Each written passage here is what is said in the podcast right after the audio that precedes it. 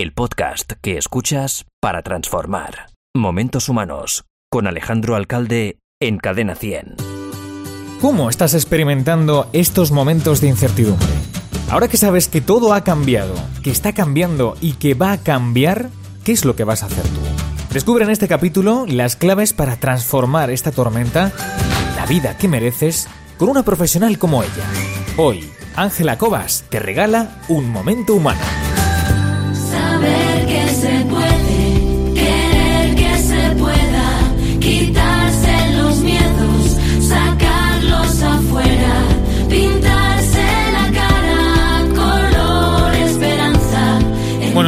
Esta mujer lo tiene todo. Es psicóloga, escritora, es mamá también, es coach, exfumadora, adicta al té, dice ser cocinera excelente, es mallorquina y por encima de todo, y de eso doy fe, esa es la razón de que aquí está, súper bienvenida, es humana. Ángela Cobas, bienvenida. Hola, muchas gracias. ¿Cómo estás? Pues muy bien. ¿Y tú cómo estás viviendo el confitado? Pues la verdad es que trabajando un montón Sí. y, y con los niños en casa. Ha sido un placer. Siento mucho todo lo que está pasando, pero el tener, estar con mis hijos ha sido un regalo y con mi marido. Qué maravilla, qué maravilla. Bueno, Sí. tengo que decir a todos los oyentes que Ángela es mi mentora en esto del coaching y ha logrado lo que a mí me cuesta un mundo. Y es conseguir que me centre en una cosa, porque yo soy súper disperso, enseguida me entretengo con una mosca. Pero fíjate tú, si son tan interesantes sus técnicas y sus formas, que no solo presto toda la atención del mundo, sino que siento que a veces se me va a explotar la cabeza. Muchas No- gracias. No detengáis a Ángela porque no ha cometido ningún crimen. Me encanta hacer explotar la cabeza a la gente. Bueno, puedo decirte, maestra, hoy estás aquí porque contigo creo que los oyentes de este programa pueden llegar a experimentar esa explosión cerebral. ¿no? Distinto, nada será igual. Con este libro, tampoco. Aquí dice que ofreces unas claves para transformar la tormenta en la que vives, ¿no? En la que vivimos. Bueno, esto, cuéntanos, ¿de qué va? Pues eso va de explicar un poco lo que está pasando a nivel humano, que de eso tú sabes un montón, y para una vez que entendamos qué es lo que está pasando, encontrar la forma de ir en búsqueda de aquello que he visto con muchísimas entrevistas, con más de 200 entrevistas, que realmente queremos todo, que es un mundo distinto. Porque cada día que pasa es un día menos para terminar de ver la luz. De lo que yo creo que nos hemos dado cuenta es que ya algo está cambiando y que las cosas no son iguales. Es algo, como dices tú, Ángela, distinto, ¿no? Ujú. Para pienso que dentro de nosotros somos más de uno, somos unas emociones que a veces van por tu cuenta, mientras tu pensamiento va por tu cuenta, mientras tu identidad va en otra dirección. Entonces ya, para empezar, nosotros somos un sistema que forma parte de un sistema, es decir, tú formas parte de tu familia, de tus compañeros de la radio, pues de tus amigos, con la que te unen unos hilos que son a veces visibles y a veces invisibles. Y esta gente además está unida con otra gente por otros hilos y al final formamos todos un mundo global. Por esos hilos viaja un montón de quienes somos. Y como estos hilos están conectados al final en todo el mundo, pues todo lo que tu intención de meter lo que tú eres en estos hilos es lo que cambia un poco el mundo. Y creo que es en ese punto en el que nosotros sí somos responsables y podemos prestar atención.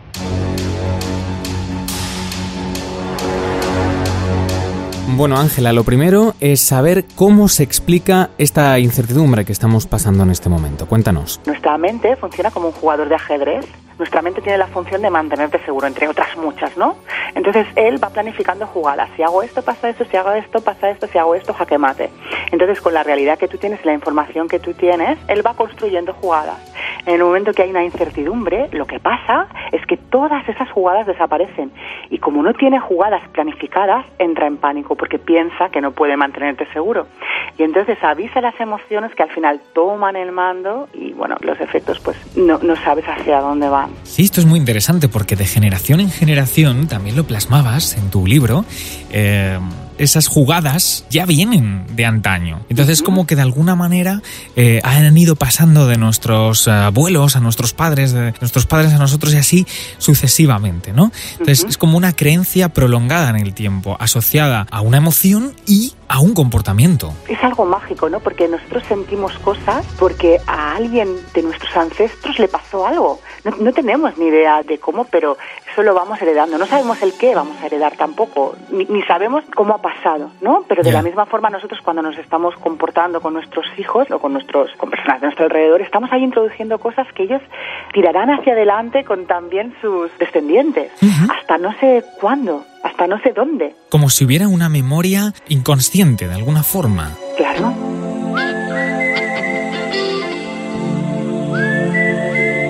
¿Por qué esta crisis y esta incertidumbre es una oportunidad?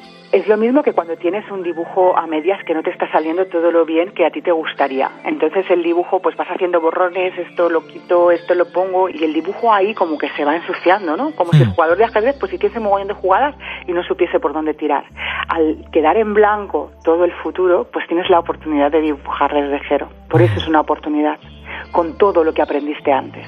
¿De qué manera esa oportunidad puede transformarnos?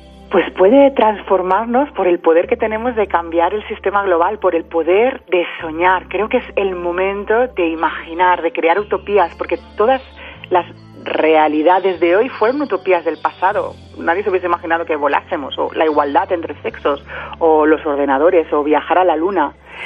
Entonces, la oportunidad que tenemos es ahora que tenemos en muchas partes el folio en blanco, soñemos, soñemos utopías y caminemos hacia ellas de la misma forma que lo hicieron nuestros ancestros para nosotros.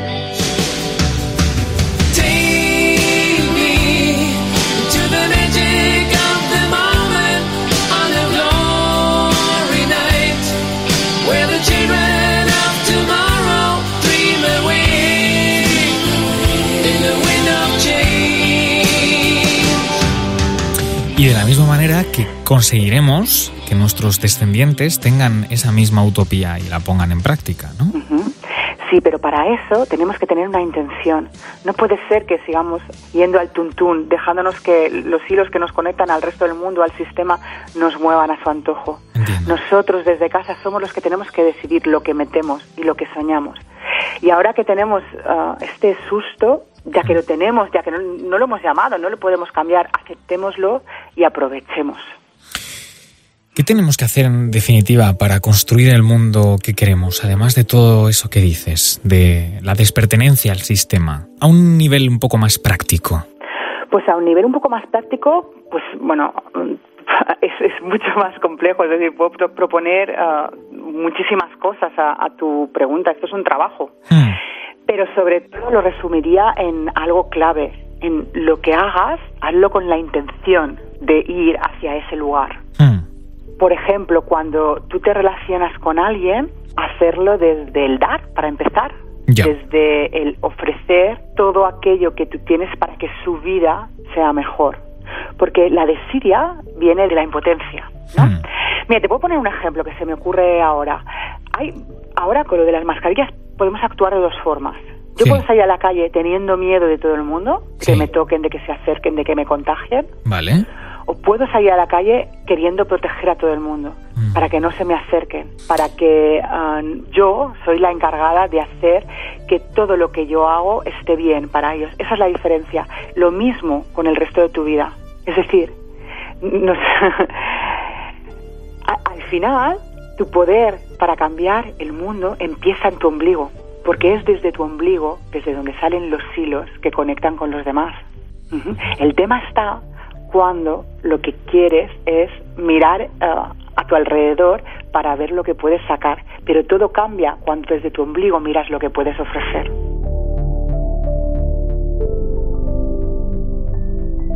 O sea, es desde uno mismo hacia los demás, pero no pensando egoístamente en uno mismo, sino en dar, en ser dador.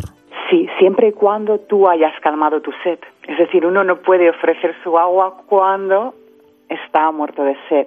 uno empieza en el ombligo calmando su propia sed y siendo capaz de generar ese agua a través de la compasión, de la misericordia, de la intención, de tus valores, de tus objetivos, de lo que quieres ofrecer en el sistema. De verdad es que esta- este libro me parece súper interesante, en serio, ¿eh? Estoy muy orgullosa de él. Es maravilloso. Eh, ¿dó- ¿Dónde la gente puede hacerse con un ejemplar? Bueno, en estos momentos puede hacerlo en Amazon. Solo. En Amazon y en una pequeña librería de, de Mallorca, en Campos. Qué bueno. y un placer ser, ser tu mentora y acompañarte en esto. Lo mismo digo, me siento súper orgulloso de ser tu alumno. Ángela, eh, ¿por qué recomendarías tu libro al oyente de Cadena 100 de Momentos Humanos? Porque es tu oportunidad de dar al mundo lo mejor de ti.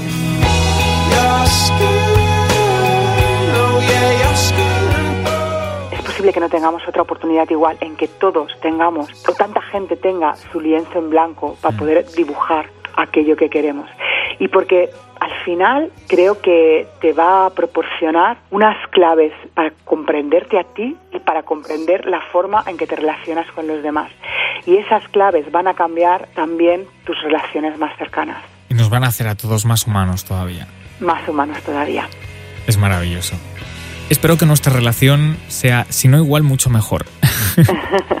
Estoy convencida, Alejandro. Un beso enorme y gracias por hacer Momentos Humanos. Un beso. Todos somos uno. Todos estamos conectados en el sistema del universo.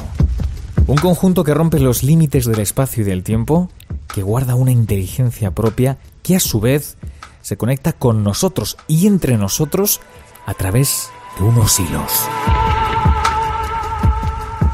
Desde nuestro ombligo, cualquiera podemos aportar a esas conexiones, a esas extensiones, lo mejor para cambiar el mundo. Es ahora la oportunidad de coger un lienzo en blanco y dibujar el futuro que queremos, desde la compasión, la misericordia y también desde el amor.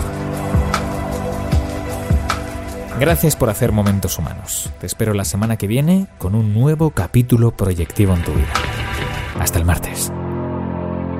En Cadena 100, Momentos Humanos. Alejandro Alcalde.